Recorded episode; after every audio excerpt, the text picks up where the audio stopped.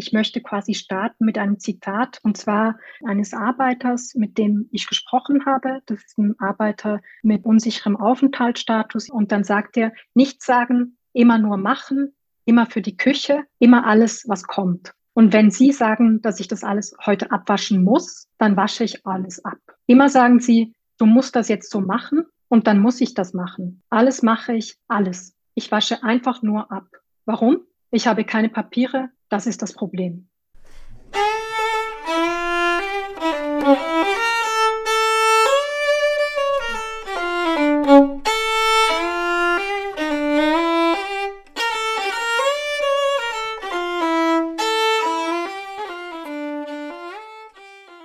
Bleiberecht in der Gastroküche. Ein Mitschnitt der Online-Jurfix-Reihe der Assoziation für kritische Gesellschaftsforschung kurz AKG vom 5. April. Asylpolitik ist Arbeitsmarktpolitik. Die in der Migrationspolitik etablierten Demarkationslinien zwischen Flucht und Arbeitsmigration tragen aber diesem Umstand nicht Rechnung. So mag es kaum erstaunen, dass dieser Zusammenhang sowohl im migrationspolitischen Kontext als auch in der Forschungslandschaft weitestgehend unbeleuchtet bleibt die Migrationssoziologin Jacqueline Kalbermatter von der Universität Basel hat dies zum Anlass genommen, um sich mit den Wechselwirkungen zwischen migrationspolitischen Regulierungen und Arbeitsverhältnissen von Geflüchteten mit unsicherem Aufenthaltsstatus auseinanderzusetzen in ihren Analysen erweitert Kalbermatter das Feld asylpolitischer Aushandlungen, indem sie die Dynamiken alltäglicher Kämpfe um Rechte und gesellschaftliche Teilhabe in gastronomischen Betrieben in der Schweiz untersucht. Im Mittelpunkt steht dabei die Frage, wie sich in der Küche und im betrieblichen Arbeitsprozess soziale Differenzierungen hinsichtlich des Aufenthaltsstatus und der geografischen Herkunft der Arbeiterinnen manifestieren der Blick auf gastronomische Betriebe als ein Ort von Aushandlungsprozessen zwischen Unternehmen und ArbeiterInnen ermöglicht es, so Kalbermatter, die Verschränkungen und Ambivalenzen zwischen der Asylpolitik und der Regulierung von Arbeitskraftproblemen sichtbar zu machen, die gemeinhin im Verborgenen bleiben. Im Rahmen der Online-Jurfix-Reihe der AKG hat Jacqueline Kalbermatter ihr Buch Bleiberecht in der Gastroküche, erschienen 2020 im Seismo Verlag, vorgestellt in der heutigen Ausgabe des Mosaik-Podcast hört ihr daher einen Mitschnitt der gleichnamigen Veranstaltung, die Anfang April stattgefunden hat. Ja, herzlichen Dank. Also zuerst einmal für die Einladung überhaupt äh, und die Möglichkeit, das Buch hier vorzustellen und andererseits dann eben auch äh, für die Diskussion, die wir dann auch, glaube ich, äh, sehr vielfältig führen werden. Ich habe jetzt schon ein bisschen gehört, dass hier durchaus Menschen sitzen, die sehr unterschiedliche Zugänge, so nehme ich an, auch auf das Thema haben. Und ähm, ich werde quasi versuchen, zwei Aspekte jetzt ähm, aus meinem Buch nochmals stärker hier zu betonen und hoffe, dass ähm, wir auch andere Diskussionen dann später führen können. Ähm, und zwar ähm, möchte ich zuerst mal auf den Satz quasi zurückzukommen, der ja auch im Einleitungs-, also im Einladungs- ähm, Text vorhanden ist, der auch auf meinem Cover im Buch draufsteht. Und da steht ganz vereinfacht, Asylpolitik ist auch Arbeitsmarktpolitik. Und ich glaube, diese Feststellung ist mindestens seit dem Sommer der Migration 2015 relativ unbestritten. Also jetzt gerade auch angesichts des Krieges in der Ukraine und der sehr hohen Anzahl von geflüchteten Menschen, die eben auch in Deutschland, in der Schweiz und in anderen Ländern eben auch nach Arbeit suchen. Sicherlich eine Feststellung, die eben quasi jetzt mal grundsätzlich nicht besonders überraschend klingt. Und ähm, was ich eigentlich in meinem Buch versuche zu machen, ist zu sagen, na ja, das ist wohl wahr, aber das ist sozusagen nur die halbe Wahrheit. Ähm, die andere Wahrheit, die können wir an, einfangen, wenn wir quasi nochmals eine andere Perspektive werfen.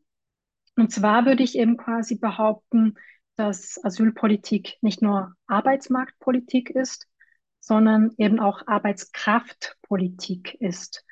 Was ist der Unterschied? Der Unterschied liegt da, darin, dass eben Arbeitskraftpolitik sowohl in Bezug auf die Frage der Verfügbarkeit und der Integration in den Arbeitsmarkt quasi vorhanden ist, aber eben auch in Bezug auf die Frage, wie denn überhaupt das Arbeitsvermögen von geflüchteten Arbeitskräften im Arbeitsprozess selbst auch verwirklicht wird. Das heißt, ich schlage quasi im Buch sozusagen einen Perspektivenwechsel vor, wenn man so will, in Bezug auf die Frage der Arbeitskraftregulierung, die nochmals genauer zu verstehen, glaube ich, können wir dann, wenn wir eben quasi diesen Arbeitsprozess uns auch genauer anschauen. Und da glaube ich eben, dass wir dieses sehr, der, dieser sehr oft identifizierte Widerspruch zwischen einerseits eben dem ökonomischen Bedarf an migrantischen Arbeitskräften, die wir gemeinhin eben auch der Migrationspolitik zuordnen, und eben auch der kulturellen politischen Abschottung oder eben diesen, dieses äh, nationalen Wohlfahrtsstaates, dass der sich auflösen kann oder auf eine andere Art und Weise in Erscheinung tritt, wenn wir eben den Arbeitsprozess als Analyseort eben mit einbeziehen. Und das ist eigentlich so ein bisschen die Idee, die hinter diesem Buch steht, die ich mit euch gemeinsam, aber auch quasi so Schritt für Schritt jetzt mal angehen möchte. Und ähm, ich möchte quasi starten mit einem Zitat. Ähm, und zwar handelt es sich dabei um ein Zitat ähm, eines Arbeiters, mit dem ich gesprochen habe. Das ist ein Arbeiter mit äh, unsicherem Aufenthaltsstatus. Ich werde später nochmals ganz kurz auch darauf zurückkommen, was ich genau unter diesem Begriff äh, verstehe, beziehungsweise welche Kategorien der asylpolitischen Rahmung hier eben auch mit gedacht werden von mir. Aber zuerst einmal zum Zitat. Da sagt der Arbeiter während des Interviews, dass er nichts sagen möchte, quasi im Arbeitsprozess. Und dann sagt er, nichts sagen, immer nur machen, immer für die Küche, immer alles, was kommt. Und wenn Sie sagen, dass ich das alles heute abwaschen muss, dann wasche ich alles ab. Immer sagen Sie, du musst das jetzt so machen und dann muss ich das machen. Alles mache ich, alles. Ich wasche einfach nur ab. Warum? Ich habe keine Papiere, das ist das Problem. Was das Ziel quasi meines Buches ist was ich mit euch jetzt eben heute auch nochmals genauer anschauen möchte, ist quasi darauf hinzuweisen, dass wir dieses Zitat jetzt auf sehr unterschiedliche Art und Weise interpretieren können und wir auch schon Begrifflichkeiten haben, um uns dem eben auch anzunähern. Also wir sprechen von Vulnerabilität der migrantischen Arbeitskräfte, von Prekarität, wir sprechen aber auch von Überausbeutung und das sind quasi alles deskriptive Begriffe, die sehr wichtig sind, von denen ich aber glaube, dass wir die dahinter liegenden Mechanismen, auf die ich eben jetzt auch zu sprechen kommen möchte, nicht wirklich einfangen können. Und zwar spreche ich davon, dass wir einerseits eben, wenn wir uns das anschauen, quasi Aushandlungen im Arbeitsprozess zwischen Management oder eben auch Unternehmerin und der Arbeiterin jetzt quasi, die wir gehört haben, der, des Arbeiters war es, gehört haben, direkt in den Blick kriegen, aber quasi die Frage, was das mit gesellschaftlicher Teilhabe und Anerkennung zu tun hatten, nur so quasi einmal kurz aufgeblitzt bekommen.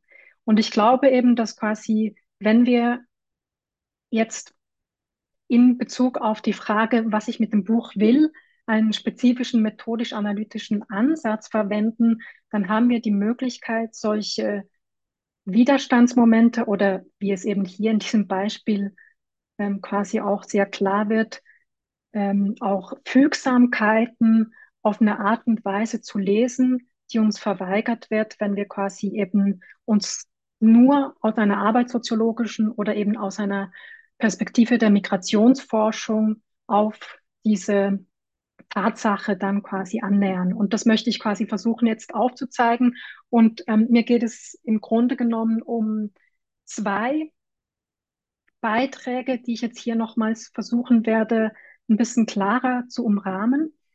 Ähm, das ist einerseits eben dieser methodische methodisch-analytischer Ansatz, den ich Dual Thematic Framework Analysis nenne, von der ich glaube, dass es eben ein Instrument sein könnte, um eben solche Aushandlungsprozesse nochmals auf eine andere Art und Weise lesen zu können, die innerhalb des betrieblichen Arbeitsprozesses stattfinden, die aber quasi nicht bei allen Arbeiterinnen auf die gleiche Art und Weise hergestellt werden und ausgetragen werden. Und ein quasi zweiter Beitrag, den ich nochmals aufnehmen möchte, ist quasi eine Konzeptualisierung, die ich versucht habe, dann aus dem empirischen Material heraus nochmals vorzunehmen. Also das Ganze nenne ich Teilauslagerung der Disziplinierung und ich werde dann später nochmals erläutern, was ich genau darunter verstehe und inwiefern uns das vielleicht eben auch weiterhelfen könnte in Bezug auf die Frage, was passiert da eigentlich in diesen Betrieben. Vielleicht ganz kurz ähm, zu zwei Dingen, die ich, ähm, glaube ich, einfach als Voraussetzung mal mitgeben möchte, damit wir überhaupt äh, die Möglichkeit haben, das gemeinsam eben auch ähm, klarer jetzt herauszuarbeiten. Das eine, ich hatte es vorhin schon angedeutet, ist die Frage des Aufenthaltsstatus. Also ich spreche ja von Geflüchteten mit unsicherem Aufenthaltsstatus. Und da könnte man meinen, dass das äh, vielleicht auch ein schwieriger Begriff ist, in dem Sinne, dass sehr viele migrantische Arbeitskräfte einen unsicheren Aufenthaltsstatus eben auch haben. Was ich aber quasi insbesondere damit meine, sind ähm, Personen, die sich noch im Asylverfahren befinden, abgewiesene Asylsuchende und sogenannte vorläufig aufgenommene Personen, die eben im Gegensatz zu anerkannten Flüchtlingen, aber eben auch solchen, die dann eine Aufenthaltsbewilligung oder eine Niederlassungsbewilligung in der Schweiz haben, über noch weniger Rechte verfügen. Also hier wird eben gemeinhin auch in der Forschung darauf hingewiesen, dass Abschottungs- und Abschreckungsmechanismen eben überhaupt die Migration von sogenannten Drittstaaten in ähm, äh, Staaten des globalen Nordens eben aufgehalten werden sollen und aber gleichzeitig eben auch eine massive Entrechtung stattfindet, die es den Menschen so unbequem wie möglich machen will. Also dass eine vereinfachte Perspektive quasi, die aber durchaus auch in der Migrationsforschung so zu finden ist. Was aber quasi eben der wichtige Punkt hierbei ist, ist, dass ähm, wir hier eben auch nochmals danach fragen müssten, was sind das für Rechte, die eben quasi verweigert werden, beziehungsweise welche Rechte werden dann eben auch gewährt. Und da sehen wir, dass bei den Asylsuchenden im Grunde genommen in der ersten Zeit ein Arbeitsverbot stattfindet, aber dann eben die Möglichkeit quasi existiert, eine Arbeit eben auch ähm, zu haben, aber eben quasi nur unter bestimmten Bedingungen, wo eben dann quasi ein Vorrang auch gilt. Das heißt, dass Menschen, ArbeiterInnen, die eine äh, Niederlassungsbewilligung, Aufenthaltsbewilligung oder eben auch eine vorläufige Aufnahme haben, dem, dem der Vorrang gilt bei der Arbeitsstelle. Und bei den abgewiesenen Asylsuchenden ist es so, dass da grundsätzlich ein Arbeitsverbot gilt und bei den vorläufig aufgenommenen Personen, das ist eigentlich diejenige Gruppe, die so mehr oder weniger in Deutschland mit denjenigen, die eben diesen Duldungsstatus auch haben, verglichen werden könnte, wo in der Schweiz eigentlich schon seit einigen Jahren eben die sogenannte Arbeitsmarktintegration auch angestrebt wird.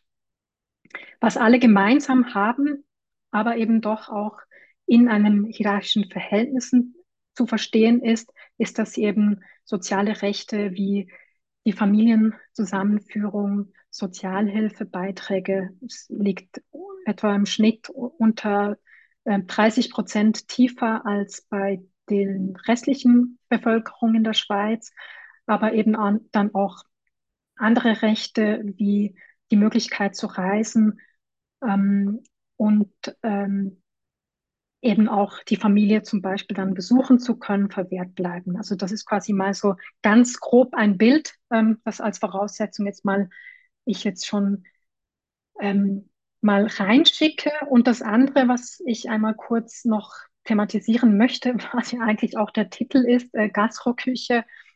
Das, also der Titel des Buches ist Gastro, Gastroküche. Das bedeutet quasi, dass diese Geflüchteten mit unsicherem Aufenthaltsstatus grundsätzlich eine marginale Gruppe überhaupt im Gastgewerbe darstellen. Also es sind insgesamt etwa 200.000 Beschäftigte in der Schweiz, wovon die größte äh, Anzahl auch sogenannte AusländerInnen sind, aber eben quasi Geflüchtete mit unserem Aufenthaltsstatus ähm, vielleicht unter fünf Prozent ausmachen. Also relativ wenige Menschen, die, von denen ich spreche, aber es geht quasi jetzt in diesem Vortrag weniger um die Quantität dieser Arbeitskraft, sondern um die Qualität dieser Arbeitskraft, was ich dann eben auch nochmals aufzeigen möchte.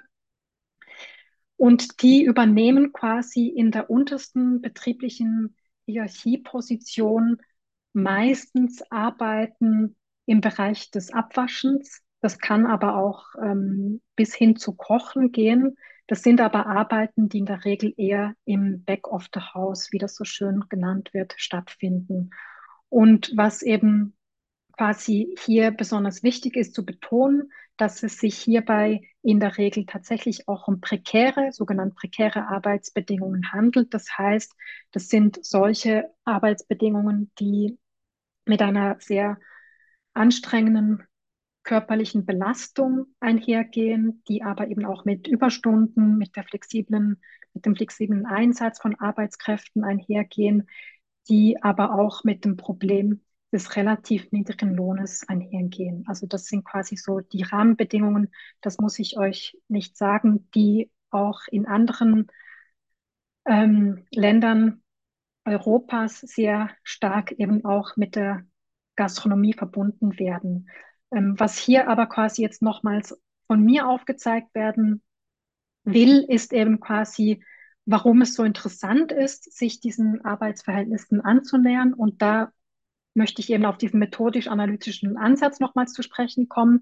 Und da geht es quasi im Grunde genommen mal darum zu sagen, naja, wenn wir verstehen wollen, warum diese Gruppe von Arbeiterinnen eben quasi mit besonderen Arbeitsrealitäten und Lebensrealitäten sich auseinandersetzen müssen, dann müssen wir uns das quasi sozusagen von zwei Orten annähern. Einerseits würde ich quasi vorschlagen, den Arbeitsprozess allgemein als etwas zu framen, wo eben quasi Aushandlungen über gute oder eben profitable Arbeitsbedingungen stattfinden. Also quasi, dass es hier um ein Aushandlungsfeld geht, wo Arbeits Politik stattfindet. Also wenn wir jetzt quasi mit Marx sprechen möchten, dann geht es hier um das Transformationsproblem, also um die Frage, wie denn die Arbeitskraft, die ich auf dem Arbeitsmarkt eingekauft habe, tatsächlich dann im Arbeits, äh, wie ich das Arbeitsvermögen dann im Arbeitsprozess Prozess selbst dann auch verwirklichen kann. Also wie bringe ich die Leute dazu, tatsächlich so zu arbeiten, wie es als Unternehmen eben auch lukrativ ist. Und da ähm, wäre quasi der Betrieb einerseits als Aushandlungsort zu verstehen, aber eben in Bezug auf die Frage der Arbeitsbedingungen und Arbeitskontrolle. Und andererseits, was ich eben hier quasi als Erweiterung vorschlagen würde, ist zu sagen, na ja, das ist quasi eben mit dem Problem verbunden, dass die Arbeiterinnenschaft quasi so nicht existiert, sondern eben ArbeiterInnen grundsätzlich immer auch mit spezifischen Grenzen konfrontiert wird. Und da können wir eben quasi aus der Migrationsforschung mit dem Konzept von Mezzatra und Nielsen davon ausgehen, dass die differenzielle Inklusion der Arbeitskraft sich eben auch im Arbeitsprozess auf eine spezifische Art und Weise niederschlägt. Das heißt, sie sagen quasi, dass die Migrantinnen als Trägerinnen von Arbeitskraft mit spezifischen Grenzen eben auch konfrontiert sind. Und ich versuche das jetzt nochmals auf den Arbeitsprozess so auf, anzuwenden, dass ich sage, dass das sich eben in der Art und Weise, wie das Transformationsproblem eben auch ausgehandelt wird, auswirkt. Das ist mal so quasi das Theoretische, wovon ich glaube, dass uns das nochmals die Möglichkeit bietet, eben Arbeitskämpfe oder eben auch Kämpfe in Bezug auf Teilhabe, gesellschaftliche Teilhabe nochmals zusammenzudenken. Und das andere, was eben hier auch mit verbunden ist, ist, dass hier natürlich auch ein spezifisches methodisch, methodisches Verfahren geeignet sein könnte, um solche Arbeitskämpfe oder Kämpfe gesellschaftliche Teilhabe nochmals zu fassen. Und da schlage ich eben vor, dass da quasi verschiedene Ebenen miteinander verbunden werden. Das ist im Buch nochmals genauer ähm, nachgezeichnet. Und zwar geht es darum zu sagen, es gibt auf der einen Seite den Zugang der Interviews, die eben uns die Möglichkeit bieten, Explikationen, Perspektiven einzufangen. Und das habe ich auch gemacht. Einerseits eben mit ähm, der Unternehmensseite, also mit der Geschäft Geschäftsleitung von gastronomischen Betrieben und andererseits eben mit den Arbeiterinnen selbst, also mit den geflüchteten Arbeiterinnen selbst und dann diese Ebene zu ergänzen mit der Handlungsebene, wo ich dann vorschlage, dass wir da nochmals darüber nachdenken, ob eben teilnehmende Beobachtungen uns auch ermöglichen, diese Aushandlungsprozesse nochmals genauer unter die Lupe zu nehmen. Und zwar nicht nur die Aushandlungsprozesse zwischen der Unternehmensseite und der Arbeiterinnenschaft, sondern eben auch innerhalb der Arbeiterinnenschaft, wo eben auch quasi Aushandlungen in Bezug auf die sozialen Differenzierungen eben auch stattfinden. Und das ermöglicht dann schlussendlich, und das ist quasi ein Versuch, was ich in diesem Buch dann auch unternehme, zu sagen, dass wir ein, einen analytischen Raum entwerfen können, wo eben quasi die unterschiedlichen AkteurInnen auf der Basis ihrer spezifischen sozialen Position aufeinandertreffen. Was heißen will, dass eben quasi Arbeiterinnenschaft nicht gleich Arbeiterinnenschaft ist, sondern dass die eben aufgrund bestimmter Grenzen, hier jetzt eben auf der Basis der Asylpolitik hergestellten Grenzen im Arbeitsprozess mit spezifischen Aushandlungen eben auch konfrontiert sind. So, das klingt jetzt erstmal alles relativ abstrakt. Ich möchte das quasi ähm, jetzt äh, im zweiten Teil des Vortrags nochmals versuchen, auf den Punkt zu bringen.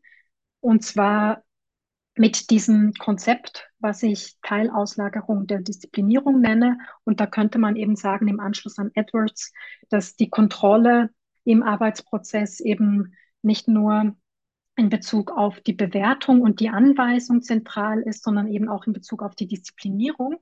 Und ich versuche eben mit diesem Konzept darauf hinzuweisen, dass Geflüchtete mit einer sehr spezifischen Disziplinierung konfrontiert sind. Und das ist quasi nicht einfach nur Repression, was wir da beobachten können, sondern da geht es eben quasi teilweise auch um eine sogenannte Komplizenschaft zwischen der Unternehmensseite und den Geflüchteten, die sich eben aufgrund der spezifischen aufenthaltsrechtlichen Lage überhaupt erstmal so ergibt. Aber ganz von vorne. Ähm, wir können quasi drei analytische Formen unterscheiden. Das ist einmal die, Betriebsin die betriebsinterne direkte Disziplinierung, die eben quasi sichtbar ist, wie der Name schon sagt. Das sind quasi, sehr die Zeit läuft, ähm, das sind quasi ähm, Disziplinierungsformen, die den Arbeiterinnen sozusagen entgegentreten aufgrund ihres spezifischen Aufenthaltsstatus. Das bedeutet, dass zum Beispiel Zurechtweisungen, Appelle oder Mahnungen quasi innerhalb der Küche von dem Küchenchef äh, ausgehen können, wo dann gesagt wird, naja, arbeite mal ein bisschen schneller, ansonsten ähm, wirst du vielleicht entlassen und das könnte auch quasi nach sich ziehen, dass du deinen Aufenthaltsstatus verlierst. Das ist quasi diese sichtbare Disziplinierung, die, wie ich finde, die am wenigsten interessante quasi Disziplinierungsform darstellt. Und zwar deswegen, weil sie eben quasi klar und deutlich im Arbeitsprozess selbst eben auch auftritt. Es gibt aber zwei Formen der Disziplinierung, die treten nicht quasi klar und deutlich im Raum des Arbeitsprozesses in der Gestaltung der Arbeit auf. Das ist einmal die betriebsinterne, das ist die zweite indirekte Disziplinierung, die basiert quasi auf der Beziehung zwischen der Unternehmensseite und der Geflüchteten. Und zwar hat es damit zu tun, dass die Geflüchteten zumindest in der Biografie, aber dann auch aktuell meistens mit Hürden, wie wir eben schon eingangs gesehen haben, des Arbeitsmarktes konfrontiert sind. Also das heißt, sie kriegen nicht so einfach eine Arbeitsstelle, was bedeutet, dass sie eben quasi das als besonderes Glück erachten, wenn ein Unternehmen eben ihnen die Möglichkeit bietet, eine Arbeitsstelle auch zu besetzen. Und das sind dann quasi auch administrative Hürden, die die Unternehmen in Kauf nehmen, wenn sie quasi glauben, dass sie damit auch eine passende, geeignete Arbeitskraft erhalten. Das passiert dann über die Bürgschaft, was bedeutet, dass eben Geflüchtete im Betrieb oder auch andere Migrantinnen im Betrieb quasi andere Menschen, die sie kennen, vorschlagen, die dann auch im Betrieb eine Arbeit erhalten. Und dadurch wird natürlich nochmals sichergestellt, dass man da tatsächlich passende Arbeitskräfte erhält. Wenn dann diese Hürden eben tatsächlich auch überwunden sind, dann bedeutet das eben, dass sich da sozusagen langfristig auch eine sogenannte Loyalität und Dankbarkeit ähm, aus Sicht der Geflüchteten einstellt, weil sie das eben als besonderes Glück sehen, dass sie überhaupt Zugang zu Arbeit gefunden haben. Und bei der dritten Form, und ähm, damit komme ich dann langsam auch zum Ende, geht es quasi um eine sogenannte externe Disziplinierung, die ich ähm, so benannt habe. Und zwar können wir da beobachten, dass quasi diese Entrechtung, die wir eben auch auf der Basis der asylpolitischen Regulierungen mit beobachten können, also als die Rechte, die ich vorhin aufgezahlt hatte, die eben nicht vorhanden sind. Eine Möglichkeit besteht, diese Rechte tatsächlich auf individuellem Weg eben auch zu erlangen, und das ist die Arbeit. Also quasi die Möglichkeit, eine Aufenthaltsbewilligung zu erhalten, ist gekoppelt an eine Arbeit und an die Sozialhilfeunabhängigkeit. Das heißt, wenn ich also mehr Rechte als Geflüchtete versuche zu erwerben in einem individuellen Kampf um diese Aufenthaltsbewilligung und eine quasi Verbesserung meiner Reproduktionsmöglichkeit, dann geht das einher mit der Duldung der Arbeitsbedingungen, weil eben quasi in den Interviews konnte ich das feststellen, aber auch bei der teilnehmenden Beobachtung, die Angst davor, dass eben eine Abschiebung droht, sehr viel größer ist als miserable Arbeitsbedingungen zu akzeptieren. Oder, das ist die andere Seite, die Hoffnung darauf, dass sich eben tatsächlich auch in Bezug auf die Lebensrealität, in Bezug auf die Rechte eine Verbesserung einstellt durch die Arbeit, die eben als Schlüssel davon auch gilt, sehr viel größer ist als eben die Hoffnung darauf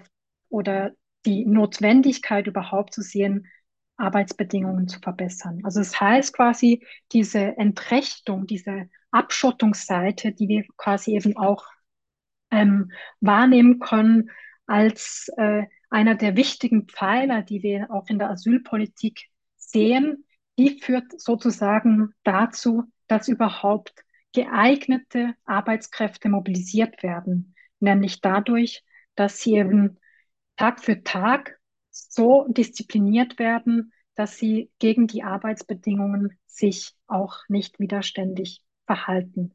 Das ist quasi jetzt eine sehr eindimensionale äh, Lesart. Natürlich gibt es auch Kämpfe, die stattfinden, aber die sind relativ marginal und individuelle Widerstandsmomente, die sind eben tatsächlich, und das ist eben nochmals das, was ich aufzeigen möchte, jeweils gekoppelt an Verbesserungen des Aufenthaltsstatus und Verbesserungen der Arbeitsbedingungen, die dann gemeinsam funktionieren.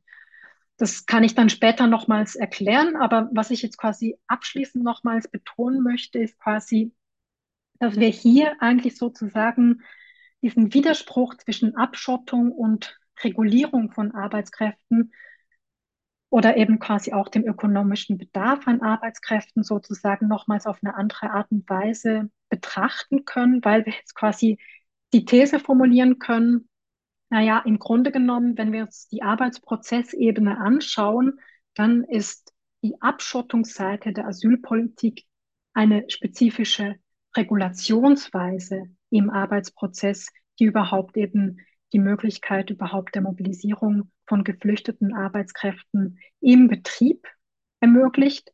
Und ähm, wieso das quasi nicht nur ein kleines Thema ist, was sich eben empirisch jetzt hier sehr marginal darstellt, würde ich eben behaupten, müssten wir eben nochmals darauf zurückkommen, dass eben grundsätzlich, wenn wir von der Krise der sozialen Reproduktion sprechen und davon ausgehen, dass vor allem migrantische Arbeitskräfte eben auch sozusagen Arbeit leisten, bezahlte Arbeit leisten, um dieses Problem sozusagen zu lösen. Das ist zumindest die ähm, Skizzierung, die wir jetzt gerade sehen. Dann bedeutet das eben, dass wir da nochmals neu darüber nachdenken könnten, dass eben gerade die Reproduktion der migrantischen Arbeitskräfte und hier jetzt im Spezifischen der geflüchteten Arbeitskräfte sozusagen in einer Krise steckt, die eben dazu führt, dass sie solche Arbeitsbedingungen überhaupt erst annehmen. Also da spreche ich von äh, den Fragen der Haushaltsarbeiten, der Care-Arbeit, der aber auch ähm, quasi Lieferdienste, die hier sicherlich eben auch nochmals mitgedacht werden können. Was aber noch weitergehen würde, ist eben die Frage danach, was es bedeutet, diese Perspektive eben dann nochmals auszuweiten, generell in Bezug auf den Abbau von wohlfahrtsstaatlichen Rechten, wie wir sie in den letzten Jahrzehnten beobachten können, dann ist das quasi empirische Ausschnitt, was ich jetzt skizziert habe, nicht mehr ganz so klein, sondern eben doch analytisch durchaus wichtig. Damit würde ich schließen.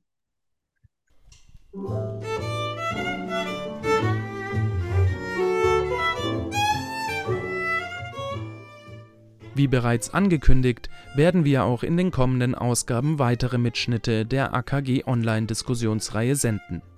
Am Mittwoch, den 10. Mai, sprechen Caroline Amlinger und Oliver Nachtwey über ihr Buch Gekränkte Freiheit – Aspekte des libertären Autoritarismus. Weitere Infos zur Veranstaltungsreihe findet ihr auch unter www.akg-online.org. Dieser Podcast wie auch der Mosaikblog werden eigentlich primär durch ehrenamtliche Arbeit und die finanzielle Unterstützung durch Spenden ermöglicht.